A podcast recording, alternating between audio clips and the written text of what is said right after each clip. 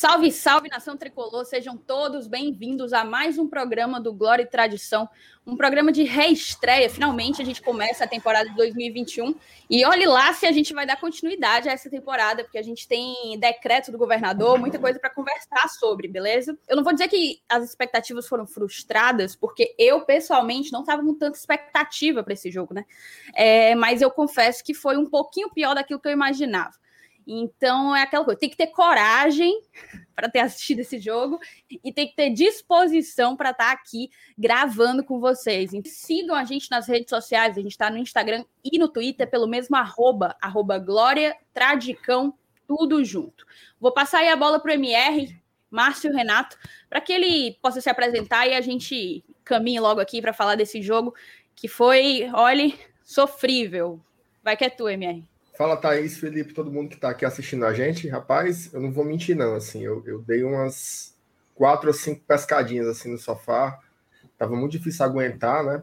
Acordei basicamente com um gol, assim, porque, assim, no sentido figurado, né? Um jogo realmente muito, muito, muito chato. O segundo tempo deu uma animada melhor, assim, com as alterações, mas foi um jogo muito difícil de assistir, né? Assim, porque ele, ao mesmo tempo, tem todas as dificuldades que o início de temporada tem, só que ele também tinha as dificuldades que um final de temporada tem, né? Era um time que, que ele já. Alguns jogadores, assim, você percebia que estavam também desgastados, né, do, do ano passado, então, assim, realmente foi um jogo muito, muito, muito intragável, né? Mas vamos aqui comentar, vamos ver o que a gente consegue falar sobre a vitória do Leão. Beleza, e você, Felipe? Seja bem-vindo. Fala, Thaís. Novamente vou estar aqui presente no mais episódio do Glória Tradição, hoje com você, com nosso amigo Márcio Renato, sim, o nosso amigo Elenilson e Saulo. E, pois é, poxa, que jogo, mais ou menos, né? Estreia de temporada. Hum, a gente também não posso dizer assim, ah, vamos exigir muito porque é estreia de temporada. Mas, cara, semana passada tava tendo o jogo do Brasileirão, né? Então é até meio estranho a gente analisar nesse cenário. Mas, poxa vida, uma estreia a gente espera pelo menos um futebol um pouco convincente, né? Principalmente se é um adversário de uma série inferior à nossa. O time do CRB era um time que até que batia um pouquinho, mas a gente, poxa, dava para ter apresentado um futebol um pouco, com um pouco mais qualidade. Mas é isso aí. Espero que a galera curta mais esse episódio do Glória e Tradição e vamos comentar essa nossa estreia na temporada 2021. Interessante, Felipe, tu falar essa questão de adversário em divisão inferior, porque daqui a mais ou menos duas semanas, na verdade, né? 14 dias exatamente, é, vai ser então uma quarta-feira também. A gente estreia na Copa do Brasil contra o Caxias, lá em Rio Grande do Sul, contra um adversário em divisão inferior. É, apesar de que a gente não pode esquecer que o Caxias foi o vice-campeão do Gauchão, chegou a ganhar uma das finais do Grêmio. Então, é aquela coisa. Hoje a gente jogou assim um jogo bem bem truncado, bem difícil, sem, sem grande vantagem contra o CRB, né? Que também está em divisão inferior. O Caxias definitivamente não é um adversário que a gente possa é, subestimar. É o que eu acredito, beleza? Eu queria mais a interação aí da galera do chat. Manda pra gente quais foram as percepções de vocês dessa, dessa estreia. Tem gente perguntando se o Guedes está confirmado. O Guedes já está aqui em Fortaleza, fez exames hoje, deve ser apresentado. A gente teve a estreia do Crispim. Na verdade, é, de estreia, digamos assim, de, de novidade na escalação, a gente só teve o Crispim como meia de criação e o Pablo, um volante, um, um, garoto da base tricolor. Eu queria que a gente começasse conversando justamente sobre essa. Óbvio, eu vou pedir para que vocês façam uma leitura geral assim do jogo, mas que a gente tente pensar e refletir essa falta de temporada, né? O Fortaleza vai ter aí uma Copa do Nordeste, um campeonato cearense e e Copa do Brasil, para só então, lá para maio, não, não vou ter agora a data da estreia da, da, do Campeonato Brasileiro para só então estrear na Série A lá para maio. Então a gente tem que ver o que, é, como que essa falta de pré-temporada ela vai impactar nesses jogadores e no nosso grupo que é bem enxuto, né? Vai que a bola é tua, MR. Então, Thaís, na, na, na, realidade, essa, essa questão que você coloca, ele tem sido um desafio para o futebol de uma maneira geral. Né? Não é só no Brasil que os clubes têm sentido essa, essa queda de desempenho, né? até no futebol europeu, que é um futebol que alguns países praticam futebol de, de ponta, boa parte dos clubes também tem sentido uma dificuldade. Você vê um time como o Liverpool num ciclo completamente desgastado, né? E isso não está não tá fora do debate dos efeitos da pandemia no futebol, porque você teve ali quatro meses absolutamente parado, depois você teve que comprimir uma temporada inteira em poucos meses, não tem um, um intervalo entre uma temporada e outra e já começa novamente. Então, assim, boa parte do time que jogou hoje, acho que sete jogadores, se não me engano, jogaram quinta-feira passada contra o Fluminense. Lembrando que a gente terminou a Série A é, perdendo jogadores no elenco, então jogadores tiveram que jogar mais, mais minutos do que jogariam se tivesse mais peças para trocar. É, tivemos lesões, né? A gente teve lesão do Romarinho, lesão do Oswaldo, que sobre, sobrecarrega também os jogadores que ficam. Então, realmente é um, muito complicada. Eu até vi esses dias sair um, um, uma entrevista com o preparador físico do Fortaleza, né? Ele deu uma entrevista aí, saiu até na TV Artilheiro. E o preparador físico do Fortaleza ele falava sobre as dificuldades, né, de se montar uma estratégia para deixar os jogadores condicionados. Assim, você via hoje é, jogadores caindo com cãibra. O David ele saiu sentindo também a, a, a, parte posterior da coxa, né? Então, assim, vai ser bastante preocupante essa questão física, né? Bom que vão chegar peças novas, mas também são peças que estão no mesmo desgaste. O Robson também jogou quinta-feira passada, né?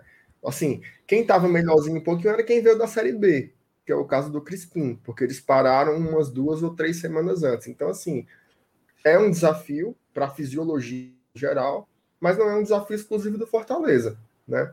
Alguns clubes, por exemplo, o caso do Ceará, eles conseguiram liberar alguns jogadores para tirar férias antecipadas. Foram cinco, seis jogadores. Talvez isso ajude eles a, a, a melhorar a condição física. Agora a gente vai ter que ser é, assobiando e chupando o cano ao mesmo tempo, né?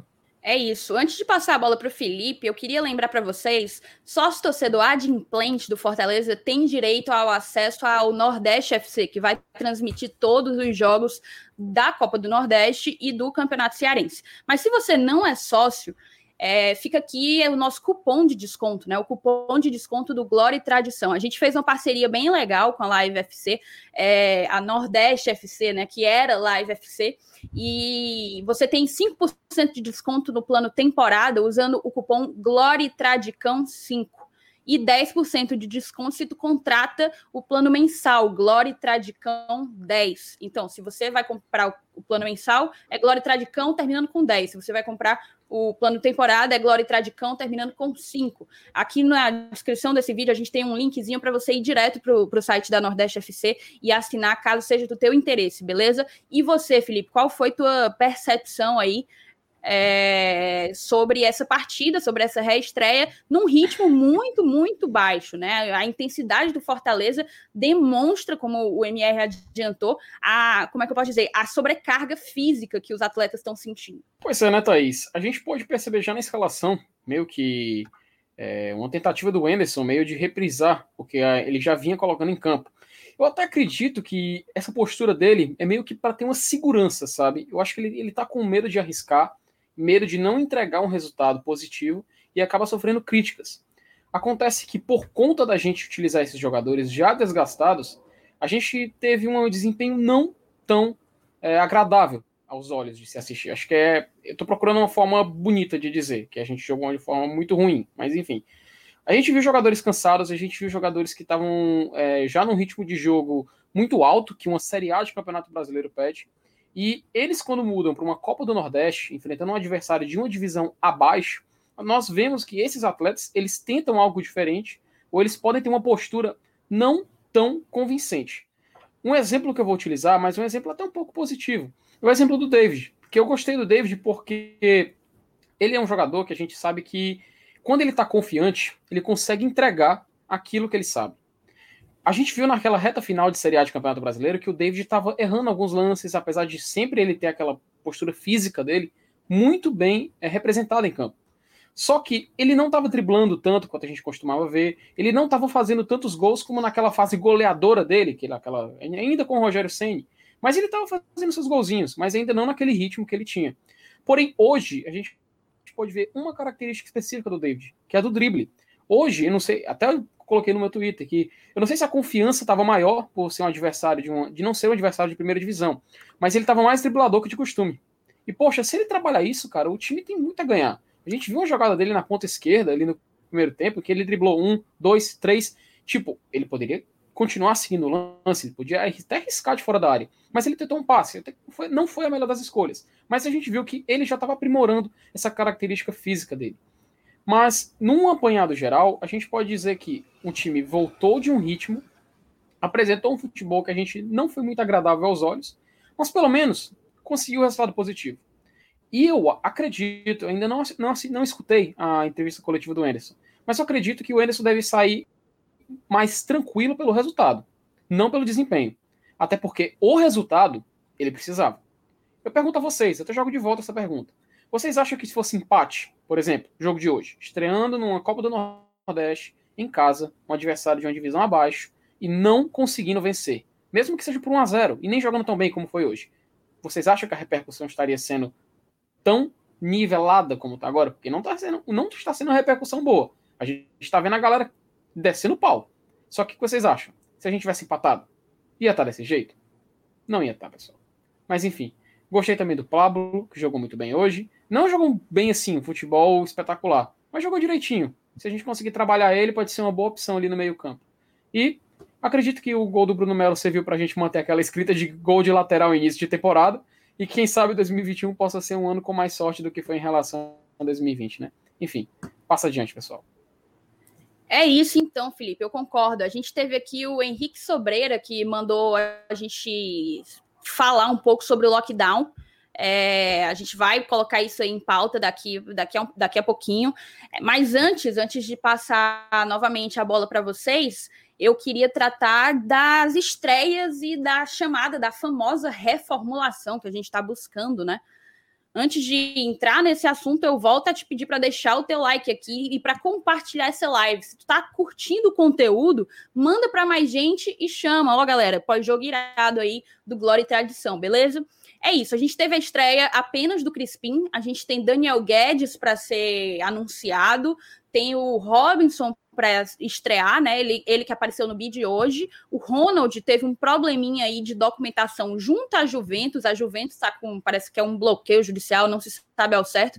Mas daí o Ronald teve que teve que ser criado um novo contrato de empréstimo para o Ronald, mas assim, que fique claro que o Ronald é nosso, já foi adquirido, tem o contrato de três anos com Fortaleza, beleza?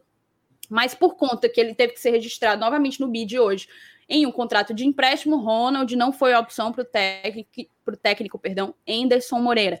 Além deles, a gente tem o quê? O Ederson, que falta estrear, é... Daniel Guedes, Ederson. Quem mais que está faltando, galera? Jussa. Matheus Jussa, volante, o Robson. o Robson no ataque, Ederson também volante e Daniel Guedes. Acho que foram só essas quatro, essas quatro contratações, né? É, então, qualquer coisa o chat ajuda a gente. É isso, qualquer coisa o chat sopra. E a gente teve, então, uma única estreia, que foi a do Crispim, é, e um garoto da base que veio como titular, e a gente teve outros jogadores da base relacionados no banco de reservas, né? Eu queria que a gente conversasse, fizesse uma análise, uma análise, perdão, sobre essa reformulação que está sendo pregada, é o que a torcida quer, é o que aparentemente a diretoria disse que pretende fazer e quer também, mas a gente não tem pré-temporada. A gente não tem tempo, fazem exatos seis dias que jogamos na Série A e já estamos começando a temporada de 2021. Matheus Vargas também está voltando, Felipe Machado soprou aqui no chat. Então, o que é que vocês acham? Até quando, até quanto, até quando vai essa ideia de reformulação? Vai tu, MR. Bom, assim, só, só dos nomes que vocês citaram aí, são vários, né? Assim, se você for pensar, é uma reformulação pequena de cara, assim, você olha, pô, que diabo de reforma, reformulação é essa que só mudou dois jogadores? Mas isso em seis dias, né? Então você tem quatro contratações novas, né, que, que chegaram agora, tem mais o Ronald e o Igor Torres, que estão em processo de regularização. O Ronald foi regularizado hoje, mas ainda mas, mas teria que ter sido ontem, né, para poder entrar em campo hoje. Você tem, enfim, e tem mais esses três jogadores aí que vieram do, do Aspirantes, sendo que só um estreou hoje, foi o Pablo. Tem mais o, o, o Vitor, direito, e tem o Alisson, que também é volante. É, e tem o João Paulo, que é zagueiro também, que ficou no banco, né? Assim, são algumas peças. A gente quer, quer ver esses jogadores em campo. Assim, acho que o que frustra um pouco mais é o quê? Você vive um dilema. Você tem que ganhar a partida. Né? O, o Felipe foi muito feliz no que ele falou. Se tivesse sido um empate, hoje seria um caos. Né? Se, se as pessoas estão insatisfeitas com o desempenho, com a vitória de 1 a 0 se a gente tivesse empatado, ou se num daqueles escanteios do CRB, que teve dois escanteios do CRB que o Juninho tirou a bola, a bola ia entrar no gol, o Juninho tirou no primeiro pau. Se uma daquelas bolas entram, hoje seria um clima insustentável. Então, assim, a vitória ela foi importante, inclusive, para que o Enderson tenha um pouco mais de tranquilidade, já que ele é o nosso treinador, e ele possa fazer essas experiências. Eu tenho a impressão que talvez o campeonato cearense seja um espaço em que ele vá ter um pouco mais de coragem para fazer esse laboratório. Né? Por exemplo, eu queria muito ter visto mais desses garotos jogarem. Eu, poxa, bota o João Paulo. O João Paulo está aqui já há um ano. Né? Esses jogadores aí do, dos aspirantes, que a gente fica chamando de garoto, garoto, garoto, garoto, são pessoas de 23 anos, de 22 anos. Assim, não é um cara que saiu com 17 anos e não sabe ainda chutar uma bola. É o cara que jogou um campeonato brasileiro antes, então ele já tem algum nível de rodagem. Só que é preciso colocar em campo, né? Assim como, veja só, é, às vezes as circunstâncias elas exigem que você tenha um pouco de coragem, né? Qual foi o contexto em que o Rogério Senna lançou o, o Igor Torres? Foi nos oitavas de final de Copa do Brasil. Né? Você pega e saca o cara faltando 20 minutos e você coloca o jogador para testar em campo. Mas ao mesmo tempo não é fácil fazer isso quando você está com a corda no pescoço, né? É não, não diferente. é. O Anderson fez o mesmo contra o Bahia, levando lá, sei lá, de 3 a 0 e a gente já não achava uma boa ideia, porque aí ia queimar o cara. Exatamente. Pois é. Botar um então, assim, menino assim, daquele sem experiência numa fogueira. Pois é, mas, mas aí ele já tava, ele já, já não era o estreante, né? Então, assim, precisa, precisa um pouco de coragem, né? Eu acho que o Anderson, ele tá nesse dilema. É muito difícil você trabalhar é, num clube de massas como Fortaleza quando o seu nome tá, tá na fogueira todo o tempo, né? Porque você fica querendo ser pragmático demais para ganhar os jogos e ao mesmo tempo você fica covarde demais também para tentar colocar a sua cara, tentar arriscar um pouco mais. Então, eu acho que essa vitória de hoje foi importante para o Anderson, né? Se acalmar um pouquinho, relaxa e tentar fazer alguma coisa de diferente. O torcedor quer ver um pouco diferente. Assim, veja, não é que, por exemplo, o, o Wanderson, ele não fez uma partida ruim. Ele rebateu todas as bolas que vieram tal.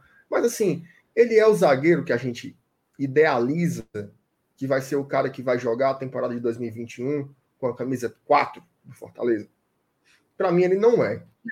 Então, será que não vale a pena testar o, o, o, João Paulo, ou mesmo testar o Diguinho, né? Que é um cara que também é um garoto da base, que já foi emprestado para o Palmeiras uma época.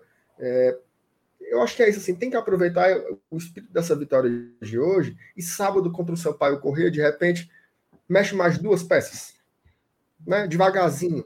Então, é onde, é que eu estou querendo chegar? Essa reformulação geral, eu acho que ela vai ser gradual. Não espere o torcedor que sábado contra o Sampaio, quarta-feira, a gente vai encontrar uma onzena completamente diferente. Talvez quando chegarmos em maio, nós tenhamos sim vários jogadores diferentes que jogaram do que jogaram contra o Fluminense. Talvez ele experimente o Robson, talvez ele experimente o Ronald. Então ele vai aos poucos, é, espero eu, é, trazendo novos nomes, novas caras, porque o Fortaleza precisa de um oxigênio novo. Literalmente, inclusive, né? Eu concordo com vocês, acho que vai ser uma reformulação gradual, mas eu gostaria que ao final do mandato do Marcelo Paes, a gente não sabe ainda se ele vai sair para a reeleição, mas ele o primeiro mandato dele termina em dezembro, né? E eu queria que a gente conseguisse chegar nesse final de mandato com um grupo bem, bem reformulado, né? Para que o ciclo desses últimos três anos de fato se encerre e a gente possa olhar para frente, é, podendo sonhar com algumas coisas um pouco maiores. Eu queria saber de vocês, antes da gente falar um pouco de lockdown e etc., e eu vou passar a bola para o Felipe nesse sentido, Quais jogadores tu acha que teriam, dos que já chegaram no PC, tu acha que teriam feito a diferença caso estivessem em campo hoje?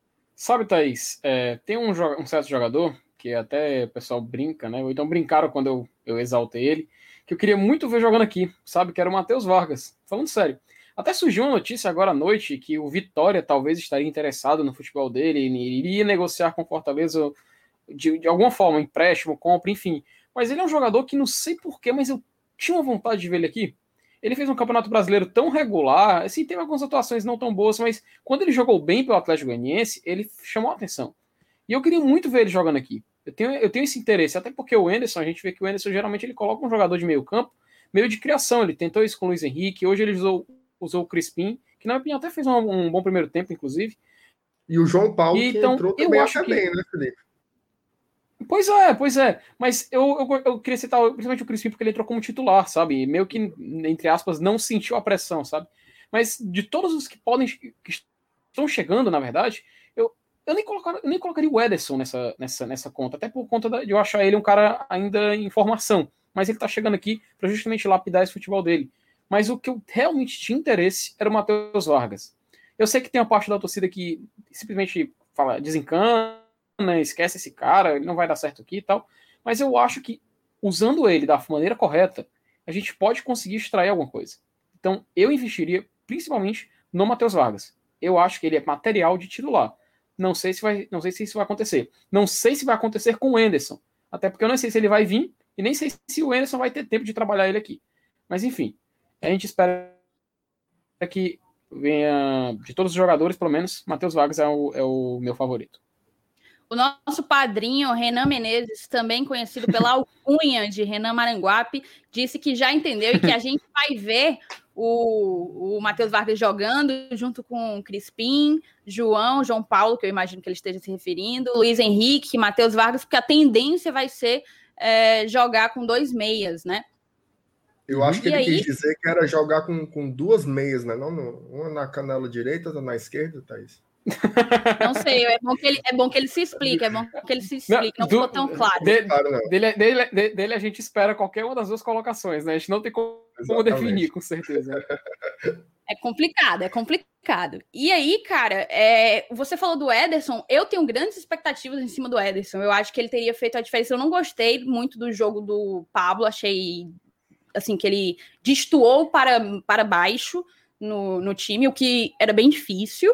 Hum, e eu acho que talvez o Ederson ali no lugar dele tivesse dado um, um, pouco mais de solidez, um pouco mais de imposição física no meio-campo. E também o Ederson é conhecido pelos chutes de média distância, né? De média e longa distância dele. E, e eu acho que hoje, como o CRB estava muito fechadinho, muito trancadinho, talvez a gente pudesse recorrer a esse tipo de habilidade, a esse tipo de fundamento, né? Para poder vazar ali aquela, aquela retranca do, do CRB, né? E aí, cara, a gente pode falar um pouco mais, talvez, sobre o, o, o que vem pela frente, né? Porque eu vejo muita gente fora Anderson, ainda na hashtag fora Anderson, e eu acho que a gente está perdendo tempo discutindo ainda essa questão. O presidente já veio aqui em live no próprio Glória e Tradição para dizer que o Enderson fica. Ele recebeu um voto de confiança do, do presidente Marcelo Paz, da diretoria como um todo. O presidente falou que a situação era bem delicada, a situação na reta final do Brasileirão, e que a gente tinha que avaliar o Enderson a partir de agora. Então, eu assino embaixo, meninos, quando vocês dois dizem que independente de como foi, esse jogo foi assim. Eu acho que o Enderson vai deitar hoje com a consciência assim muito mais leve, mas muito mais leve, porque o Fortaleza está vivendo uma panela de pressão tão grande, tão grande, que uma derrota hoje, ou um empate até, poderia, enfim, prejudicar o trabalho. A gente tem 14 dias aí para uma Copa do Brasil que vale muito, vale muita grana. Então, eu acho que foi muito importante o resultado, né? Aquela coisa, é, não pensar na, no desempenho e olhar para o resultado. A gente também vai falar agora, então, acho que já estamos indo aí para 26 minutos de live, a gente programou de não ir tão longe na live de hoje, é, dessa questão do lockdown, né? Enquanto a gente estava assistindo o jogo, o, o, governador decretou lockdown a partir do dia 5 de março, que é a próxima sexta-feira. E talvez, pelo que me disseram, vai sim parar o futebol. Eu aprei apenas com uma pessoa, mas ela acredita que vai parar o futebol. Aí tem aquela coisa: vai parar aqui. A competição vai continuar, porque eu acho muito difícil, uma competição que envolve nove estados, parar só por causa de nós, né? Fortaleza vai ter que jogar fora do estado? Qual é tua, qual é, quais são suas impressões aí sobre, sobre essa questão do Fortaleza nas competições e o lockdown, MR? Bom, assim, primeiro que é, às vezes a gente fica até constrangido, né, em, em estar falando de futebol num momento tão grave, né? Porque tudo que está acontecendo é tão, tão grave, tão complexo, né? Assim, a gente hoje batendo aí, um ano depois do início da pandemia, batendo o recorde nacional de mortes em 24 horas. Então, assim, é um, um cenário absolutamente aterrador, né? Mas a gente está aqui para falar de futebol, então vamos, vamos falar de futebol, sim, Thaís. É, geralmente esses decretos, eles, eles são lançados e depois sempre tem negociações específicas com alguns setores, né? Por exemplo, a gente teve o primeiro decreto que teve há 15 dias, então foi o fechamento das escolas, mas aí os sindicatos das escolas particulares entraram e conseguiram liberar que a educação infantil ia funcionar. O próprio jogo que teve lá, que, que era melhor nem ter tido, né, que era Fortaleza e Bahia, também foi resultado de uma negociação posterior à publicação do decreto. Então, assim, é, é muito difícil para a gente falar agora se vai parar ou se não vai parar porque certamente os clubes de futebol vão fazer algum nível de pressão junto ao governo para tentar algum tipo de autorização. A priori, o lockdown ele é em Fortaleza. Né? A priori, o lockdown é em Fortaleza. Então, só aí você já abre uma série de especulações. Por exemplo, Fortaleza pode treinar em Maracanã. Né? Fortaleza ele pode jogar em Horizonte. Tudo isso é possível, mas a gente de fato só está conjecturando. A única coisa que de fato eu desejo é que sejam tomadas as medidas que sejam mais responsáveis e que cuidem bem das pessoas e preservem é, é, os atletas, os familiares, enfim, a sociedade. O momento realmente é muito, muito, muito, muito grave, né? Então, que, que haja a prevalência do bom senso, né? Seja lá o que é que isso significa no final. É isso. E tu, Felipe, o que é que tu acha que. Como que tu acha que esse lockdown aí pode afetar o Fortaleza? Sabe, Thaís, é, na, na questão. Até uma, até uma pergunta que a gente pode analisar de duas formas. Como pode afetar o Fortaleza e a cidade de Fortaleza, né? Como, como o MR falou, é, se existir a possibilidade de continuar jogando em outra cidade que não seja capital, e quando eu falo isso, eu falo pensando, poxa, no bem-estar até dos atletas. Eu sou a favor de parar, sabe? Porque se a gente tem uma situação onde põe em risco a vida de pessoas, era bom parar. Para, obedece o decreto, que são 14 dias, e ao final, se puder retornar à atividade na capital, volta essa atividade. Se não puder, continua respeitando o decreto. Essa ideia de caso seja só na cidade e possa tipo, ocorrer jogos na região metropolitana ou então em alguma cidade do interior, poxa, ok, continua-se esse tipo de atividade.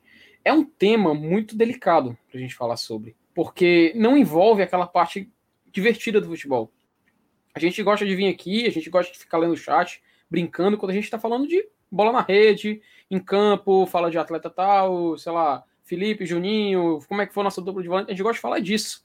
A gente não gosta de falar, tipo, sobre o risco de vida dos atletas em estarem jogando em condições sanitárias que a gente não sabe. Então, a priori, pelo menos analisando superficialmente com as informações que a gente tem, o ideal seria parar. Mas nós sabemos como funciona não só o mundo do futebol, a gente sabe como funciona o mundo. Como existem pressões, existem é, interesses, interesses de todas as partes, então é até meio. É um, é um campo minado a gente falar sobre, sobre esse tipo de coisa. Mas a gente espera que no final fique o bom senso e que o melhor todas as partes o melhor possível é o que possa acontecer. Se tiver de continuar os jogos, ok. Com, com tudo direitinho, com segurança, super apoio. Agora, se tiver de parar, porque está correndo risco para os nossos atletas, tudo bem. Aí eu agradeço. Porque realmente é uma situação muito, mas muito diferente do que a gente já viveu. É, eu concordo, concordo 100%. É, eu acho que a gente não tem muito que se analisar de, desse jogo, assim. Eu acho que a gente tentou mais fazer um raio-x e conduzir o, as atenções, né? Levar a atenção para pontos-chave, que no caso foram as estreias, a reformulação, essa questão do lockdown. Você acha que tem algo mais que precise ser detalhado, que precise ser lembrado sobre esse jogo, MR? Não, tem. Eu queria, eu queria falar algumas, algumas coisas sobre é, análises individuais de alguns jogadores, né? Eu estava lendo alguns comentários aí no chat, é, algumas pessoas falando que não gostaram muito do Lucas Crispim, outras já gostaram demais. Eu acho que nem ao céu, nem ao inferno, né? Assim, o Lucas Crispim, de todos, ele é o jogador que está de fato em começo de temporada. Né? O último jogo que ele fez foi dia 29 de janeiro. Foi no finalzinho da Série B lá pelo Guarani. Então ele de fato passou um mês sem jogar bola né?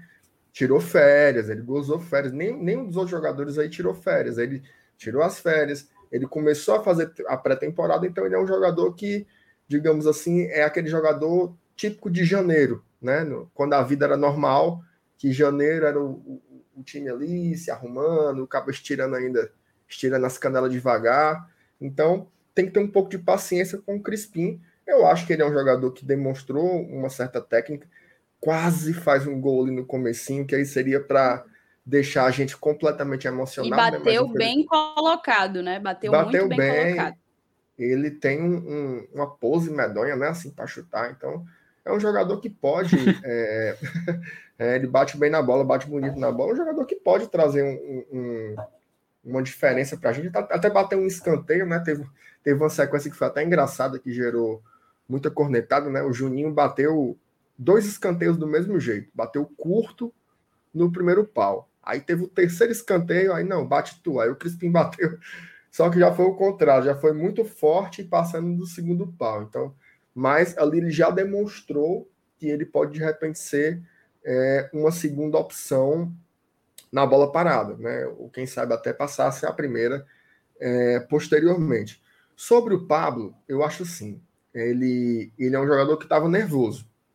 Né? Ele não é muito novo, ele tem 24 anos já, não é um não é dente de leite, mas ele estava obviamente nervoso assim, por ser uma estreia no profissional e tudo mais.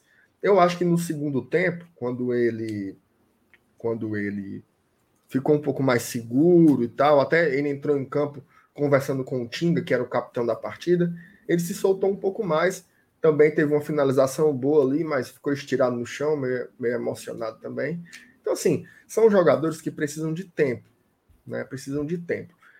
Eu me preocupo muito quando a gente faz impressões por um jogo, né? Por quê? Eu já vi Fortaleza queimar muito jogador. Muito jogador. O futebol faz muito isso. O cara entra, você, você ensaia um discurso belíssimo de que é preciso dar oportunidade para os jogadores da base, que o futuro do clube é a base, enquanto não tiver isso, não vai para frente. Aí você bota o jogador com 30 minutos, se ele erra dois passos, aí você, não, amigo. É por isso que Juninho e Felipe jogam, porque só prestam eles tal. Não. Se você quer realmente fazer uma aposta numa reformulação e uma parte dessa reformulação ela, ela vem da sua categoria de base, você precisa dar tempo para esses jogadores. Precisa, inclusive, ter ciência. Né? Imagina você você dizer que o Pablo não presta pela atuação dele hoje. Né? Até irresponsável. Então, assim, tem que ter calma, tem que ter paciência e colocar mais vezes. Né? É muito importante isso, que ele entre mais vezes em mais partidas. Obviamente que ele não vai ser titular, como ele foi hoje, né? Porque volta o Felipe, que está com, tá com a tendinite, né? e volta o Ronald também. Então, são dois jogadores que realmente estão. Aí tem o Ederson, que também é volante, né? E, enfim, tem o Jussa, que também pode ser volante. Então, é uma posição muito concorrida, mas é, é preciso dar mais oportunidades para o rapaz. Eu queria muito que o Fortaleza usasse essa segunda fase do estadual aí, que é, é meio garapa, assim, né? Pega Banabuiú, Arneiroz, que é Carneiro Pega essa segunda fase aí do, do, do Campeonato Cearense e coloca um pouco para jogar esses jogadores. Não precisa fazer o time todo reserva, mas faz mais misto, né? Não tem para que você colocar o Wellington Paulista para jogar o Campeonato Cearense, não faz o menor sentido. Testa um cara diferente, bota o Orobó, bota o Gustavo Coutinho, né? Que é um cara que fez uma, uma série D. Aí você vai dizer assim: ah, mas foi na série D. Ok, foi na série D, ele cumpriu lá. Mas vamos testar ele aqui agora? Né? Testa, se não prestar, não presta de novo, não tem problema não. Mas precisa dar sequência, precisa dar algum nível de chance, né? Se não tiver oportunidade, a gente nunca vai conseguir revelar o jogador. E vai acontecer exatamente o que está acontecendo. O cara chega na categoria de base com 24 anos e não estreou no profissional ainda. Né? É isso que não pode acontecer. Porque também tem uma hora que você passa do ponto. Perde né? o time, né? Ponto. Perde o time de estrear. Então, assim, vamos dar oportunidade para esses garotos. Eu acho que a gente tem que ter. É... hoje eu estou batendo muito nessa tecla. Precisa ter um pouco mais de coragem se a gente quiser uma nova fase. Senão a gente vai ficar só vivendo do passado, a lenga-lenga e tarará. E, e eu acho que não é por aí. Eu vou terminando a live aqui, passar a palavra aí para o MR para ele fazer suas considerações finais. Vai você, amigo. Não, assim, considerações finais, a gente tem que, que, que ver aí sábado, né, contra o Sampaio Correia, a segunda partida fora de casa já. É, que tipo de alterações o Anderson vai trazer? Eu acredito que já vamos ter mais aí umas duas peças diferentes do que foi hoje. Não sei se você se recorda, mas uma das coisas que o, que o Marcelo Paes falou quando ele deu uma entrevista para a gente é que já que não ia ter como ter férias, né, agora, que eles iam fazer escalas de folga. Em termos de descanso, eu acho que vai ter um certo rodízio dos jogadores aí para poder ver se consegue melhorar a condição física. Então, sábado a gente está aqui, vai ter pré-jogo na sexta, vai ter pós-jogo no, no, no, sábado, quando terminar a partida. E eu queria aproveitar para fazer uma, um, um jabá, né, Thais? Amanhã a gente vai estrear um quadro novo aqui no Glória e Tradição, que é uma coluna. Né? A gente vai falar, todos nós aqui vamos ter as nossas colunas e amanhã eu vou estrear a minha. Coluna se chama Além do Jogo. Que horas é que vai sair, Thais, o vídeo? O vídeo está marcado para as 8 horas, foi colocado como estreia. É um vídeo curtinho, 9 minutos. É um formato que a gente vai inaugurar aqui no Glória e Tradição para tentar trazer um olhar um pouco diferente. A gente está aqui vendo muito conteúdo semelhante no YouTube e a gente resolveu tentar fazer um, algo um pouco mais autoral, um, vai ser um vídeo de opinião, né? E no caso da coluna do MR, que se chama Além do Jogo, ele vai tentar debater um pouco o futebol fora das quatro linhas, não é isso, amigo? Exatamente. Então, quem puder, amanhã, a partir das 8 horas, está aqui no nosso canal. Já chega lá assistindo. Espero que vocês que vocês curtam. Beleza? É isso. Compartilha também com todo mundo, não deixe de assistir. A gente vai ter a coluna amanhã, o Além do Jogo amanhã, é o único conteúdo que a gente vai postar amanhã, mas sexta-feira tem pré-jogo, talvez até se surgir um burburinho ali pelo PC de contratação, a gente faça alguma live de emergência.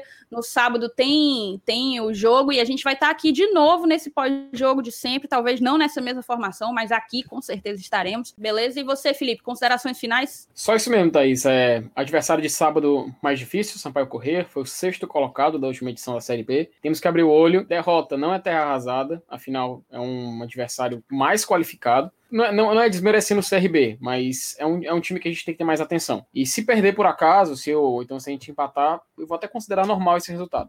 Mas a gente não significa, não significa que a gente deve se acostumar com a derrota. Tem que entrar em campo para vencer e pontuar, porque a Copa do Nordeste é isso. A gente vencendo, jogando contra times da outra fase, é indiretamente é, a gente está já garantindo a nossa classificação antecipada. Vai que esses pontos fazem falta no final. Então é isso. Vamos para cima, para vitória e quem sabe sair com os três pontos de lá, né? É isso, exatamente. Beleza? É isso então. Muito obrigada a todo mundo que acompanhou até aqui. Salve, salve. Saudações tricolores e até a próxima. É, vou levar meu bandeirão, camisa do leão e vibra à vontade.